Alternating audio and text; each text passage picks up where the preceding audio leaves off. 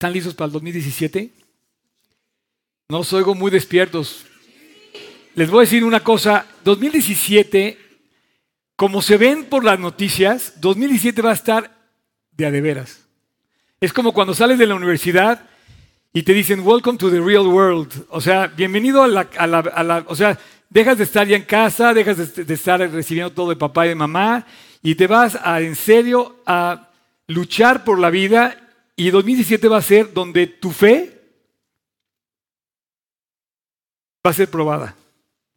No en ir a hacer marchas y organizar en redes sociales movimientos para ver cómo hacemos el plantón y hacemos cosas. De hecho, quiero hablar de eso contigo. Yo tenía programado hablar de otra cosa. Yo venía muy contento así con mi programa de el año nuevo y lo que iba yo a proponer. Está padre también, muy padre. Lo vamos a empezar a ver la semana que entra, pero de repente el día 2, el día 3, el día 4 empiezan a pasar cosas durísimas. Y yo así con los ojos cuadrados como esos emoticones y de cara de, ¿qué está pasando en mi país? Porque yo amo a México. Y la verdad, yo no estaba, yo, yo no estaba aquí en, la ciudad, este, pero empecé a oír las noticias y me angustiaba. Yo quiero a México, amo a mi país y yo no lo quiero ver este, como, como lo vivimos esa semana. ¿no? Entonces dediqué este día eh, a ti y a mí, porque te voy a ser franco, mira, eh, yo creo que eh, este, este, o sea, ¿cómo te puedo decir? Como cuando venimos del campamento, algunos llegan con piquetes de moscos, raspones, algunos, nunca hemos tenido mayor problema realmente de lesiones, ¿no? Todos los chavos que van al campamento son súper fuertes, súper poderosos. Ah, cierto, es cierto. Pero no, aguantan y Dios nos ha cuidado mucho y, bueno, eh, pero llegan con algunas, eh, pues, ¿qué te puedo decir? Marcas de la batalla, ¿no? Cicatrices. Cicatrices que hablan de que se esforzaron, que, que, que, a lo mejor enfrentaron un reto, que a lo mejor se cayeron, se tropezaron, pero se levantaron. Y yo creo que 2016 a lo mejor nos dejó algunas cicatrices, pero yo cuando veo las mías están cerradas todas, están sanadas todas, están cubiertas todas. Yo espero que tus cicatrices de 2016 no, sigan abiertas para el 2017. Porque yo veo a un, a un país con una cicatriz muy abierta, pero que no está sanada correctamente. México trae una cicatriz o estamos arrastrando esto, pero yo veo que más bien debíamos de venir con el corazón lleno si somos creyentes. Vamos a hacer una cuenta hoy muy interesante de nuestra fe como mexicanos. Y si somos creyentes deberíamos de venir realmente confiados, seguros, porque nuestra fe es mucho más grande que todo lo que está pasando. Entonces, eso es por un lado. Y por el otro, eh, yo creo que esto de temer, es ese es el más grande, digamos, conflicto con el que nos enfrentamos, ¿no? De repente empezamos a ver saqueos y rollos y esto y aquello, y, y qué pasó, y cierro mi negocio, no lo abro, porque yo tengo mi negocio y digo, ¿Lo abro, no lo abro? ¿Qué hago? Este, ya estuvieron, tuvieron que cerrar Antara. Bueno, cerraron Antara, cerraron el, el, este, el Costco, el Chedraui. Digo, de Polanco dices, ¿qué onda? Eh, ¿Qué está pasando, no? Nunca había pasado esto. Sin embargo, esto del miedo es el más grande, digamos, eh, mm, ¿cómo te puedo decir? Como arma quizá que tenga el enemigo para debilitar tu fe. Fíjate lo que dice, por ejemplo, este versículo de Salmo 112, versículo 7, dice, no tendrá temor de malas noticias. Su corazón está firme, confiado en Dios. El creyente, no te duermas, champ, champ. Te voy a poner como en la clase, ¿eh? Este es para ti, bueno, ¿ok? Este, el que se duerma, le voy a poner a hacer lagartijas acá, como en la clase en el... No, ahí les va. Su corazón está firme, confiado en Dios. Eso es para ti. El mensaje, el mensaje es para ti. Si tú eres un creyente, no tienes temor porque estás confiando en un Dios grandote, no en un Dios chiquito. O sea, a ver, te hago la cuenta. ¿Quién es más grande, Trump o Dios? Bueno, entonces créelo. Está firme. entonces mantente firme, que no es ningún presagio de maldición que el cual te tome posesión el día 20. Es un presagio de que tú vas a tener que hacer las cosas mejor que ahora y vas a tener que entrar en un cargo profundo y yo de oración y de dar un testimonio correcto en México y en cualquier parte donde estemos. Pero dice, su corazón está firme confiando en Dios. Si tú eres un creyente, tienes que estar confiando en Dios para el 2017. Y esto del temor también me recuerda aquel pasaje donde David le dice a este compañero suyo, le dice, grande angustia estoy, en grande angustia estoy. Dice, ¿por qué? Porque prefiero caer en las manos de Dios que en las manos de muchas personas. Es preferible caer en las manos de Dios que caer en las manos del hombre. Tú preferías estar en las manos de Dios en las manos del el hombre. Nunca puedes confiar en el hombre, es impresionante. Es impresionante. Eh, pero esto del temor, yo quisiera que trabajáramos un poco en esto del temor, para que tú estés confiado de malas, de no recibir malas noticias, es que porque tú te portaste bien. Si tú te portaste mal, tú tienes que tener temor. Ahí sí empieza el temor. Pero cuando tú has hecho las cosas bien, tú puedes estar tranquilo. Y puedes morir tranquilo como esos creyentes de fe enormes que se pararon en el Coliseo delante de los acusadores que le estaban eh, injuriando en, falso y daban testimonio creyendo en Cristo.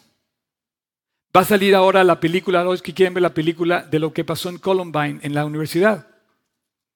Del testimonio de una muchacha, de un estudiante que murió en... ¿Ustedes se acuerdan del ataque del, del, no sé si ustedes en Estados Unidos ayer hubo uno en, en, en Fort Lauderdale, de esos que se levantan y empiezan a matar gentes, ¿no?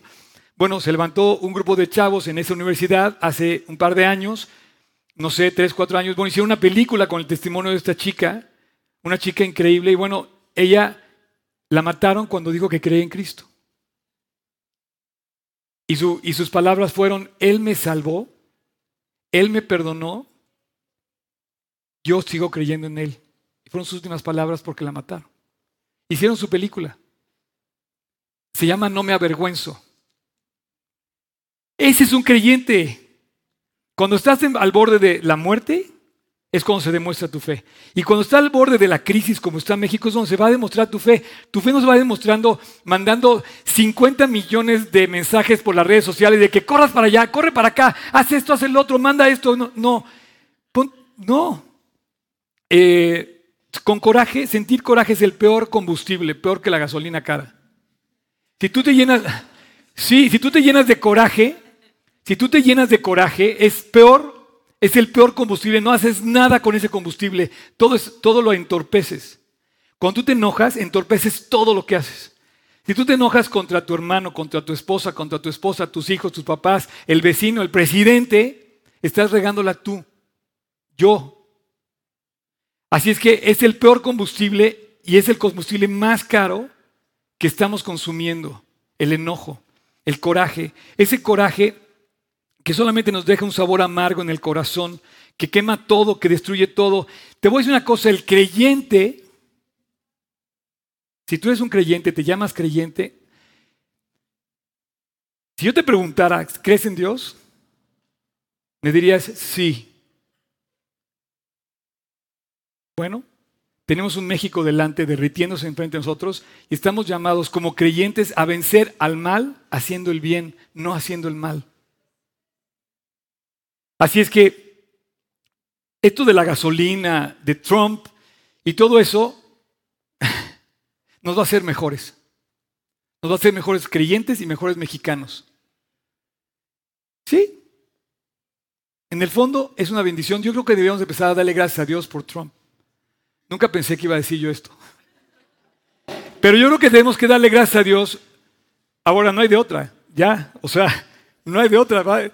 Y, nuestra bendición o maldición estar ahora sí que pegados pared con pared con Estados Unidos. Hay que darle gracias a Dios por esto y hay que aprender varias lecciones. Y la última que te quiero decir es que estamos buscando al culpable. Te voy a decir que el culpable realmente está entre nosotros. El culpable no está en la silla presidencial, el culpable no, el culpable no está. El presidente que esté en funciones en México, el que sea, llámale el que sea, El que venga, el que quiten, el que pongan, el que venga, el que, el que elijamos para el próximo sexenio, va a contar con el mismo material que tú y yo somos. Digamos, materia prima humana, de calidad o de mediana calidad. ¿Cómo somos los mexicanos? O sea, ¿qué vas a hacer como presidente si te eligen a ti como presidente con un pueblo que es mentiroso, corrupto, mediocre, que se conforma con el 6 en lugar de con el 10, que no quiere ir por más. Y entonces empezamos a tirar basura en la calle y después criticamos que se tapan las coladeras y se tapan las, calles y que, hay, y que hay inundaciones. El cambio no, no va a venir nunca, no va a venir nunca porque pongan un presidente nuevo o que haya ganado Hillary Clinton. No, no. El, cambio, el cambio no lo trae ni Clinton, ni Trump, ni Peña Nieto, el cambio lo trae Cristo en tu vida, pero siempre y cuando tú y yo, como mexicanos, y ahí te voy como mexicanos, queramos corregir y arreglar lo que hemos hecho tan mal. Traigo una lista de cosas que te voy a leer. 2017 va a empezar en este lugar con una serie de cosas muy especiales y quiero pedirte que mentalmente, así,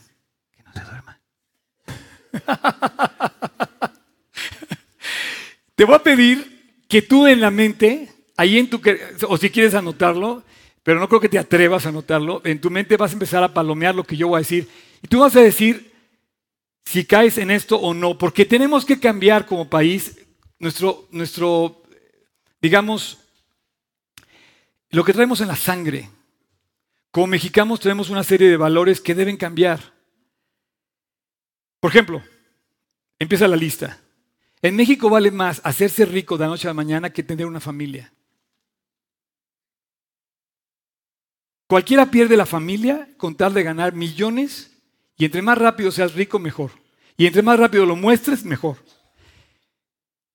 Por ejemplo, en México es fácil tomar aquello por lo que no pagaste.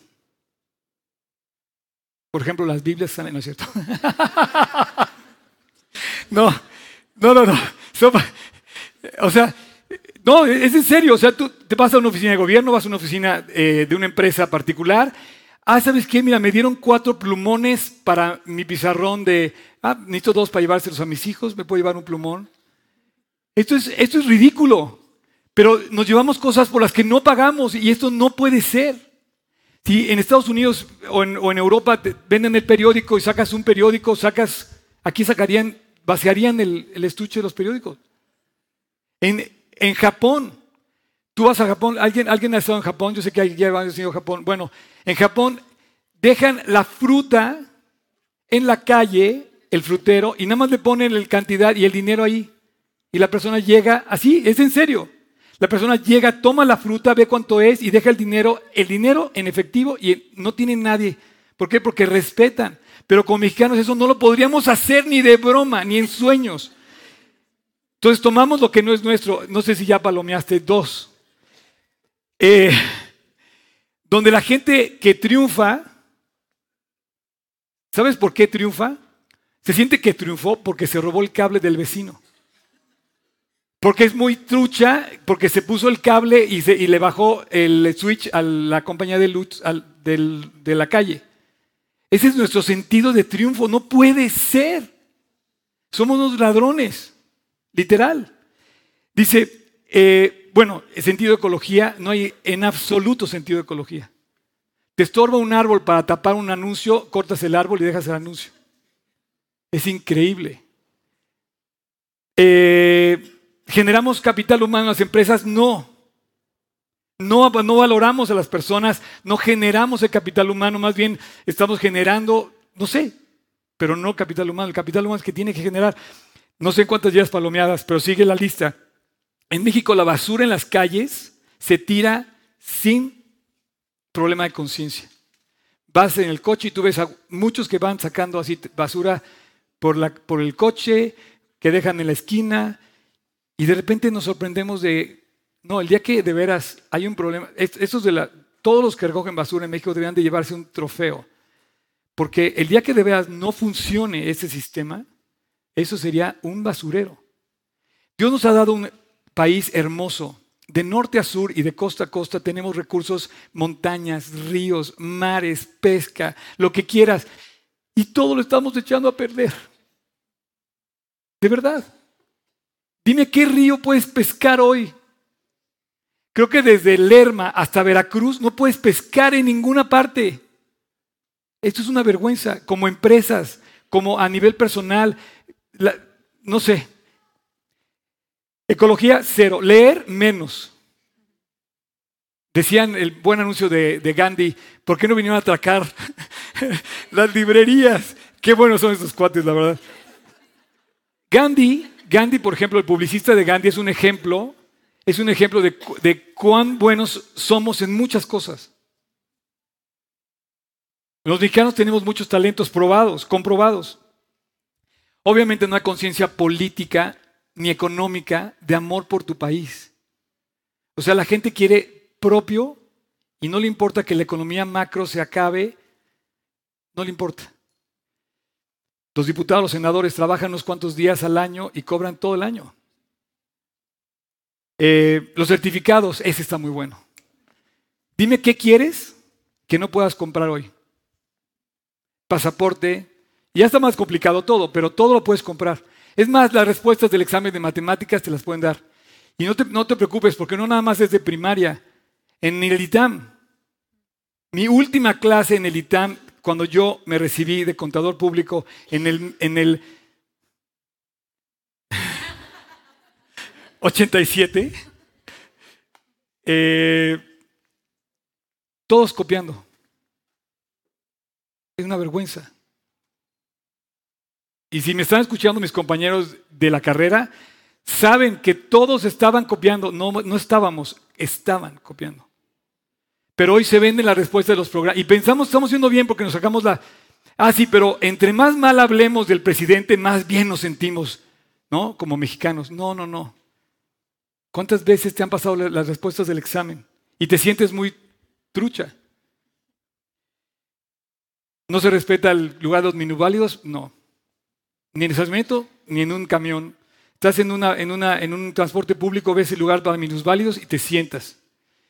Y nos hacemos los dormidos para que si de repente llega la persona minusválido, pues sienta que estoy dormido ya, ¿no? No, el, lugar de minusválidos es el lugar de minusválidos, o de una persona embarazada, una persona que necesita ayuda. No lo respetamos. ¿Digo? No sé cuántas llevas palomeadas. El peatón, no se respeta al peatón. Aquí el coche es el que pasa primero, el peatón que pase después. Y me siento mejor como persona cuando critico al presidente, cuando yo hago lo mismo.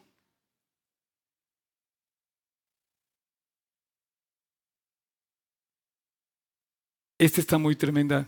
Admiramos los programas de televisión que son un insulto, de verdad, un insulto a la creatividad, en primer lugar, a la creatividad. ¿Sabes lo que haces tú sentado tres horas en la televisión viendo la televisión?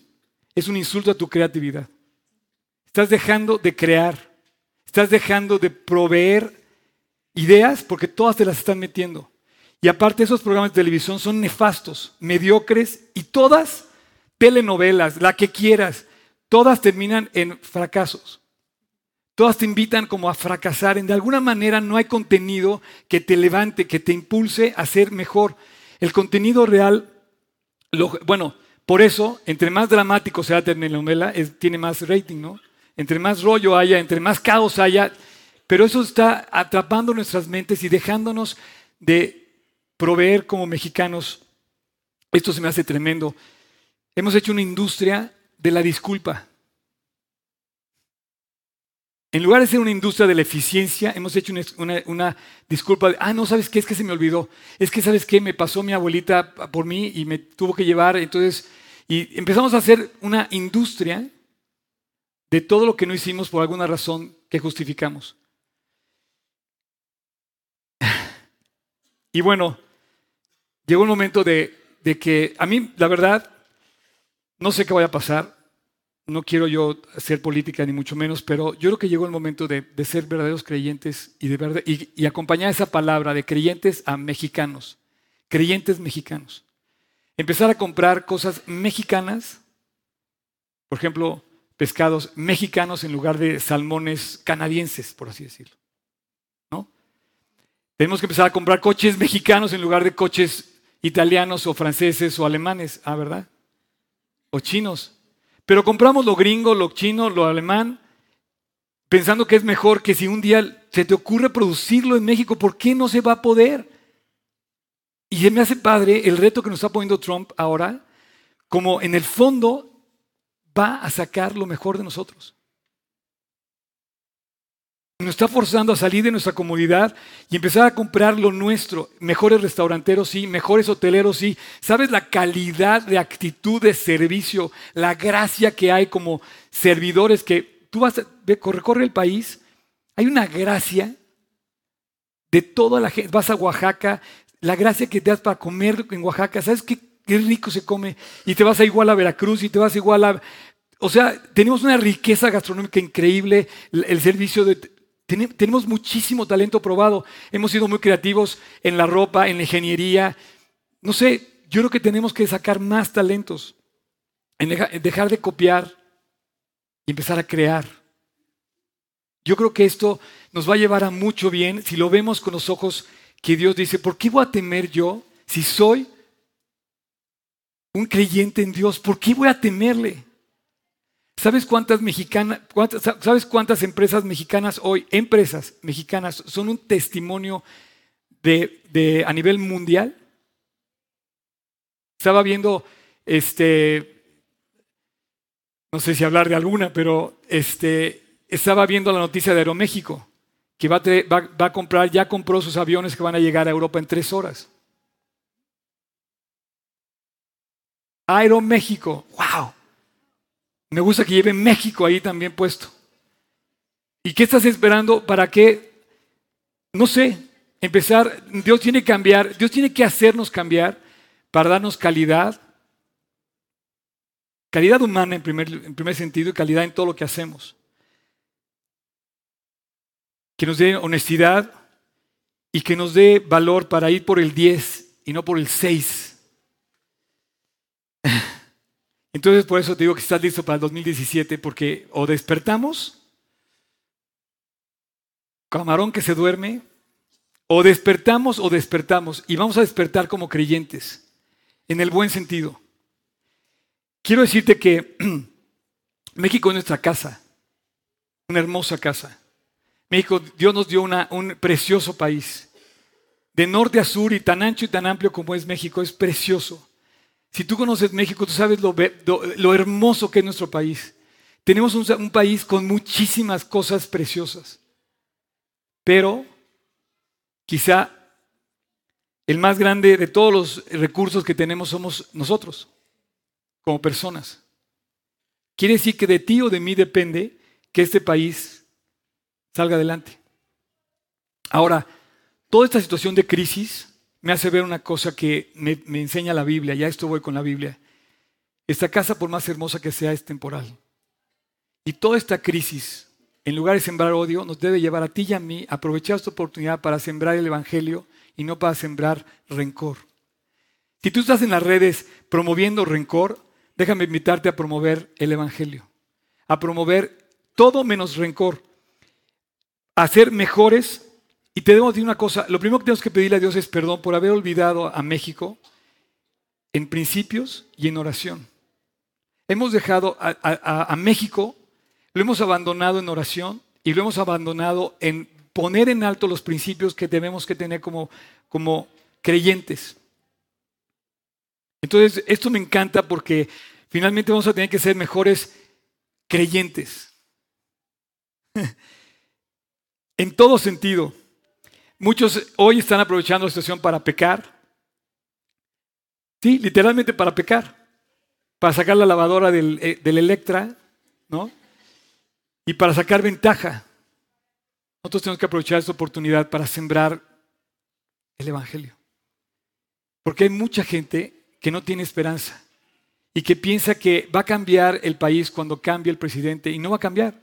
Porque cuando cambie el presidente va a tener el mismo materia prima que tú y yo somos. Y si no, somos, si no hemos corregido eso, no vamos a corregir en el fondo. Hay mucha gente desesperanzada, así lo veo yo, sin esperanza, real. Y tú la tienes, tú la puedes llevar a compartir. Así es que no siembres odio, no siembres odio, siembra, siembra más bien el Evangelio. Y bueno, te quería invitar a que hiciéramos una cuenta. La estadística dice que el 88% de los mexicanos, eso te incluye a ti y a mí, o sea, de todos estamos aquí, hay un eh, ¿cuánto? 12% eh, que queda fuera. ¿Sí? Ok. La inmensa mayoría de México, el 88% según la estadística, cree en Dios. El día 12 de diciembre, por primera vez en la historia de esta ciudad, la Villa de Guadalupe estuvo llena por 12 millones de personas. ¿Sabes la barbaridad de personas que es eso? Si eso fuera verdadero,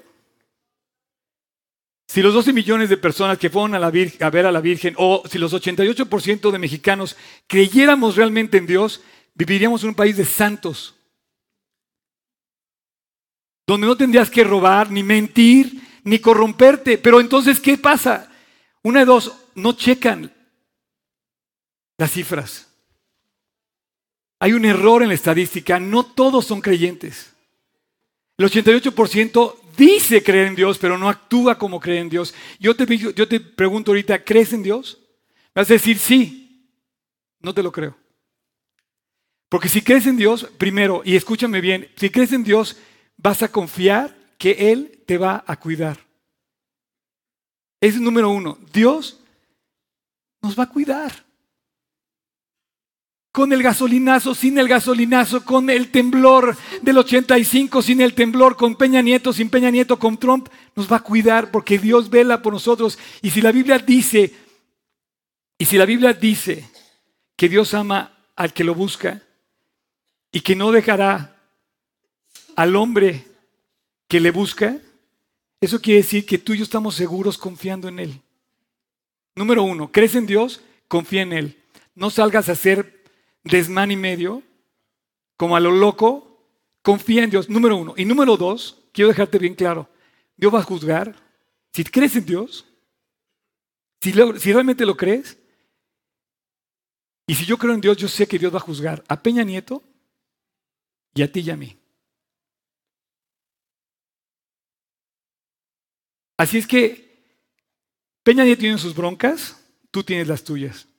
Arregla las tuyas antes de empezar a juzgar al otro. El día que Dios le pida cuentas a él, Dios se va a encargar de él. No, tú no te metas con eso. Yo estoy llamado a arreglar mis problemas. Entonces, si creemos en Dios, ve lo que dice 1 de Pedro 2:20, por favor, toca yo. Dice, pues, ¿qué gloria es esta si pecáis? Si pecando somos abofeteados y lo soportamos. Pues no, ninguna, porque si hemos hecho mal y somos castigados, pues evidentemente el mal, pues lo merecíamos. Pero ve lo que dice después. Más, si haciendo lo bueno sufrís y lo soportáis, esto es lo correcto delante de Dios. Haz lo correcto. Nuestro reto como creyentes es hacer el bien y de esa manera vencer el mal. Y un poquito más adelante, en el siguiente versículo, cuatro versículos más adelante, dice, ¿quién, poniendo el ejemplo de Cristo, dice, cuando maldecía, no respondía con maldición, sino que encomendaba la causa a quien juzga justamente. Esto es lo que debe hacer un creyente, eso, eso fue el ejemplo de Cristo. Él recibió la peor de las injusticias y las traiciones y dice que en lugar de juzgar, encomendaba la causa al que juzga justamente. Así es que, sin temor, ¿Podemos enfrentar 2017? Sí. ¿Confiados en un Dios más grande que todo lo que está pasando? Sí. Y además, nuestro juicio no debe condenar a nadie más que a nosotros. Que Dios condene a quien tenga que condenar. Y lo va a condenar. Y lo va a juzgar. Ahora, quiero que pongan atención lo increíble de la Biblia. Tú estás leyendo un libro que estamos estudiando un libro increíble, estamos leyendo un libro increíble. Ahora checa por favor esta frase, ¿la puedes subrayar, Tocayo? Checa nada más lo preciso de estas cuatro palabras. Cuando aparecía, no amenazaba. ¡Wow! Cuando padecemos, lo primero que hacemos es amenazar. Ah, ahora verá. Le voy a sacar la lengua. Lo voy a golpear más fuerte. Le voy a dejar de hablar. Lo que quieras. Empezamos a amenazar. Y la Biblia dice, cuando padezcas, no amenaces. Encomienda tu causa al que juzga justamente. Pero si lo crees, si el 88% de los mexicanos decimos creer en Dios, entonces deberíamos hacerlo una realidad.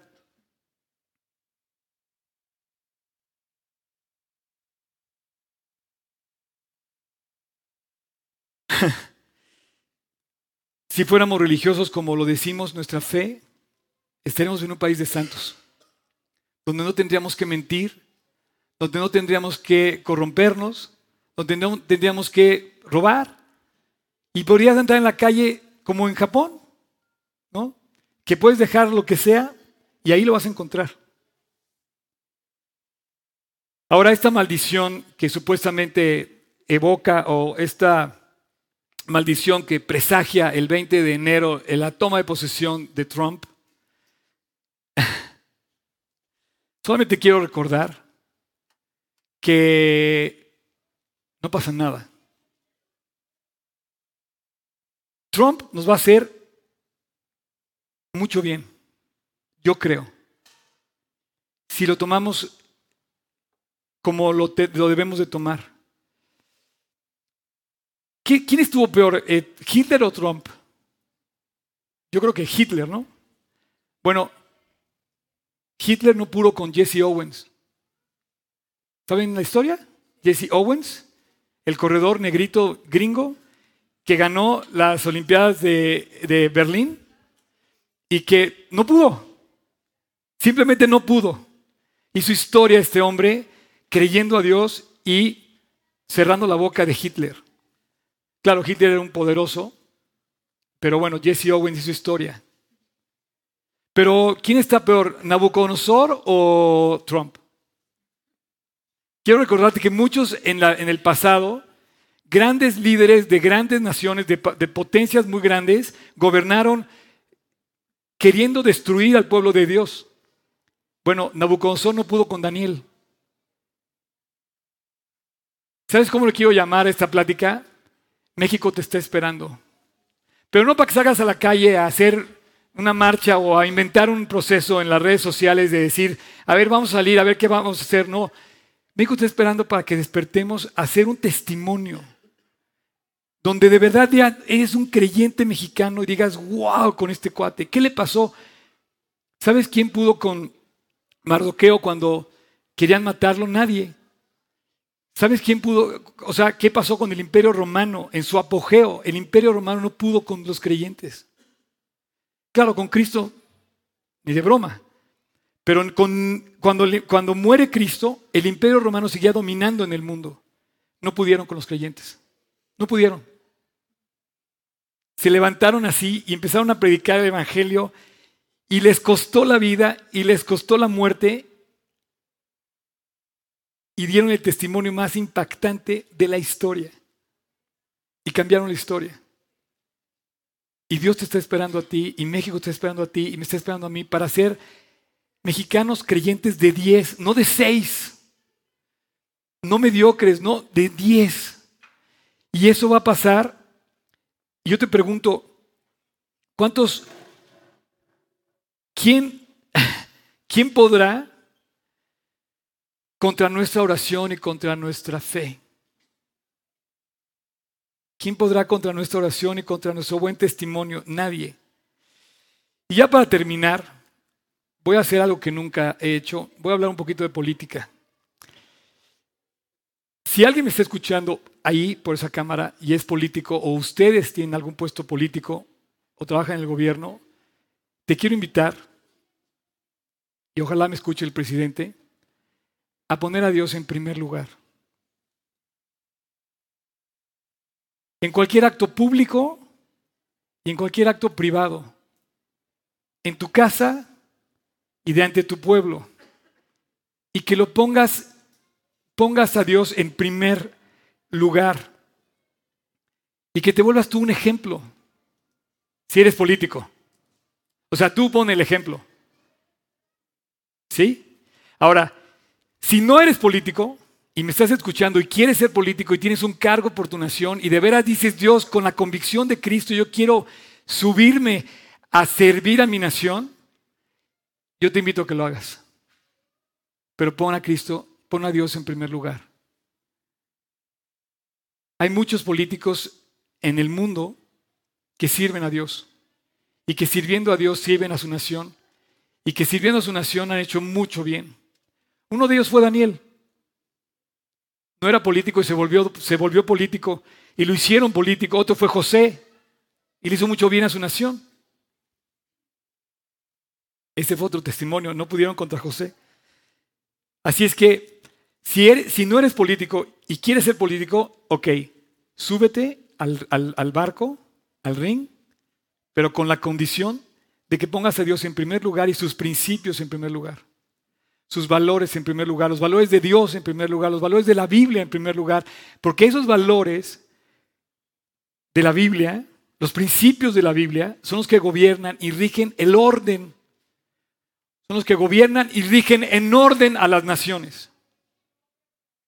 En orden a las naciones. El orden de la nación va a venir cuando la nación se gobierne en base a los principios de la Biblia. Así es que si tú eres mexicano, te invito a que seas la mejor versión de ti este año.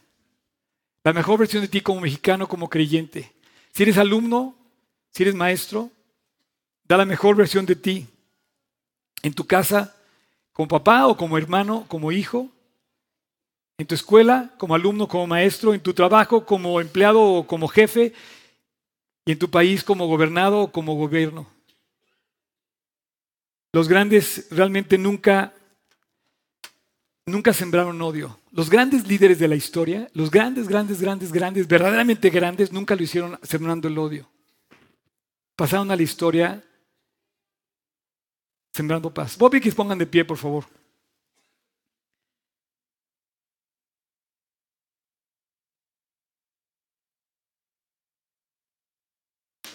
Eh, ¿Puedes poner la imagen de, orar por México, Tocayo? Esta imagen está en nuestras redes de hace mucho. Eh, es un diseño ya anticuado de Job, que no ha renovado últimamente. Ríete, champ. Pero qué bueno, qué bueno para que se haga popular. Orar por México es amar a México. Yo le voy a agregar algo a este diseño y dar un testimonio. Es amar a México. En lugar de sembrar rencor, siembra el Evangelio. Pero ponte de ejemplo.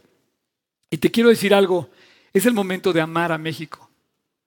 De amar a México en oración, de hacer grande a México, de comprar lo mexicano, lo, hecho en México. Qué buena onda, ¿no? De hacer las cosas mejores como mexicanos. Imagínate que de repente surja un coche mexicano y que empieza a comprar el coche de México. Una computadora mexicana y que digas, wow. Bueno, lo está logrando Aeroméxico lo está logrando Bimbo, lo está logrando Liverpool, lo está logrando, no sé, a lo mejor tú trabajas en unas empresas que están logrando ser grandes empresas a nivel mundial. Y son ejemplos. Bimbo es un ejemplo, es una, es una, empresa ejemplar mundial y es mexicana. ¿Sabes que tiene comprada Bimbo? Eh, no sé bien exactamente el dato, pero creo que tiene comprado el 80% de las, de las empresas de pan de Estados Unidos. Ese cuate puede hacer temblar a Trump. Puede quitar el pan a Estados Unidos.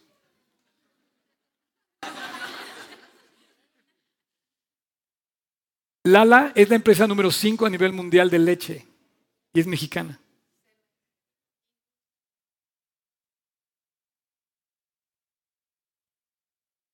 Dios está esperando a ti. Dios ha, ha probado que México tiene un talento precioso y esto que está pasando igual es el inicio de un despertar como creyentes y como mexicanos, donde demos, donde seamos puntuales, donde lleguemos, en lugar de una industria del pretexto y de la, y de la justificación, seamos una industria de la eficiencia. Así es que te invito a que seas creativo y que hagas mejores restaurantes, mejores hoteles, mejores servicios, que el talento de México pues sea como debe ser. Antes de cantar el himno nacional que voy a pedirte que me acompañes a cantar, quiero leerte este versículo. El Dios de Israel ha dicho, la Biblia es así, como que nos calla a todos, ¿no?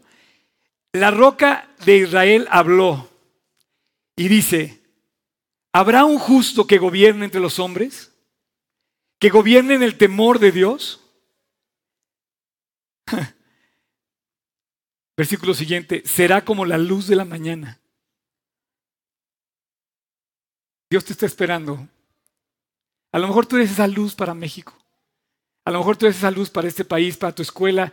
Será como la luz de la mañana, como el resplandor del sol en la mañana sin nubes. Qué curioso que te pone esa referencia. No hay manera de ocultar la luz de un creyente. No existe.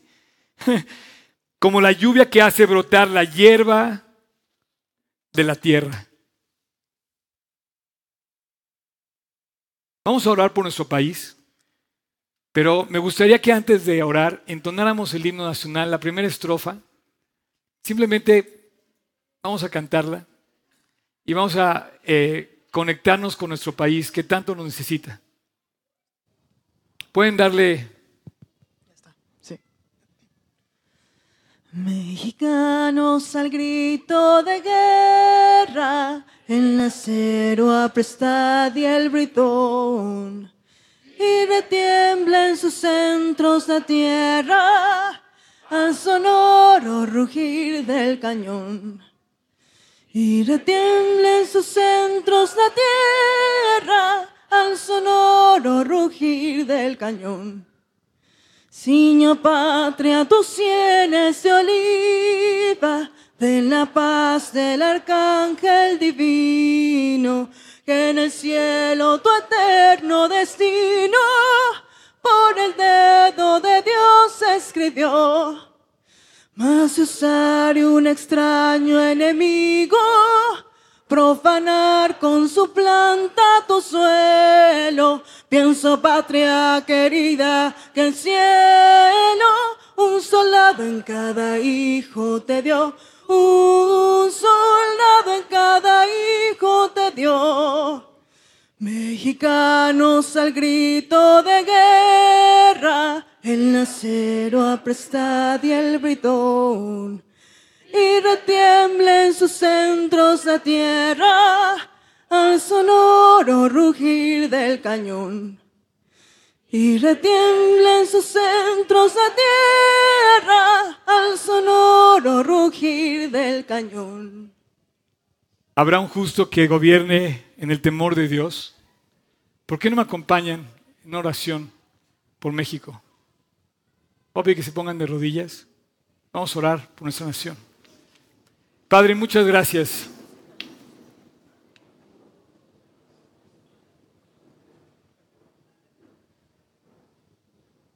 por nuestro hermoso país.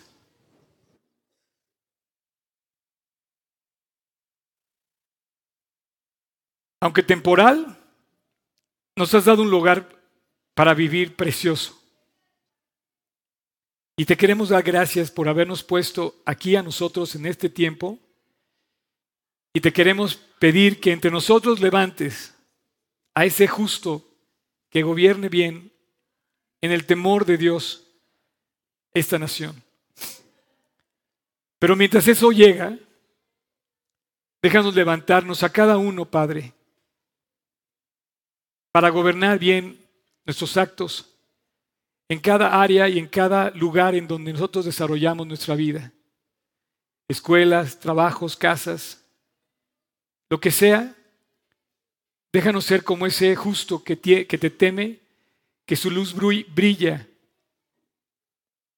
como el sol sin nubes, como el justo que trae la lluvia, que riega la tierra y brota la hierba. Déjanos Dios prosperar en el corazón, en nuestra relación contigo arreglar nuestras vidas, corregir lo que estamos haciendo mal a nivel personal. Apártanos de caer en corrupción, en mentiras, en cosas equivocadas, en cosas chuecas, y déjanos ser un testimonio que de verdad levante a México. Haznos creyentes de verdad, creyentes y mexicanos que oren por esta nación, que dejemos de criticar y llenar de sembrar odio y rencor y sembrar lo que tenemos que sembrar, que es el Evangelio. Gracias por toda la gente que está desesperada, pero que hay una esperanza, Dios, que podemos tener en ti y que nosotros podemos compartir. Gracias porque en medio de esa desesperanza estás tú, poderoso y capaz de cualquier circunstancia, traerla en orden, de hacer un milagro, de enderezar el camino. Gracias por nuestro hermoso país, Jesús. Bendícelo. Bendícelo primero que nada con nuestras vidas, con nuestros testimonios. Te pedimos perdón por habernos apartado y habernos descuidado como nación, dejar de orar por México y, dar un mal testimonio. Y ahora, Padre, no quites tus ojos de esta nación, no quites tus manos de esta nación. No quites tu atención de nosotros. Cuídanos, bendícenos y guárdanos. Desde el presidente hasta el último. Todos. Que seamos objeto y beneficiados de que tú estás empezando a trabajar en este país. Gracias, Padre, porque tú sí puedes hacer la diferencia. Te lo pedimos en tu precioso nombre, Jesús. Amén.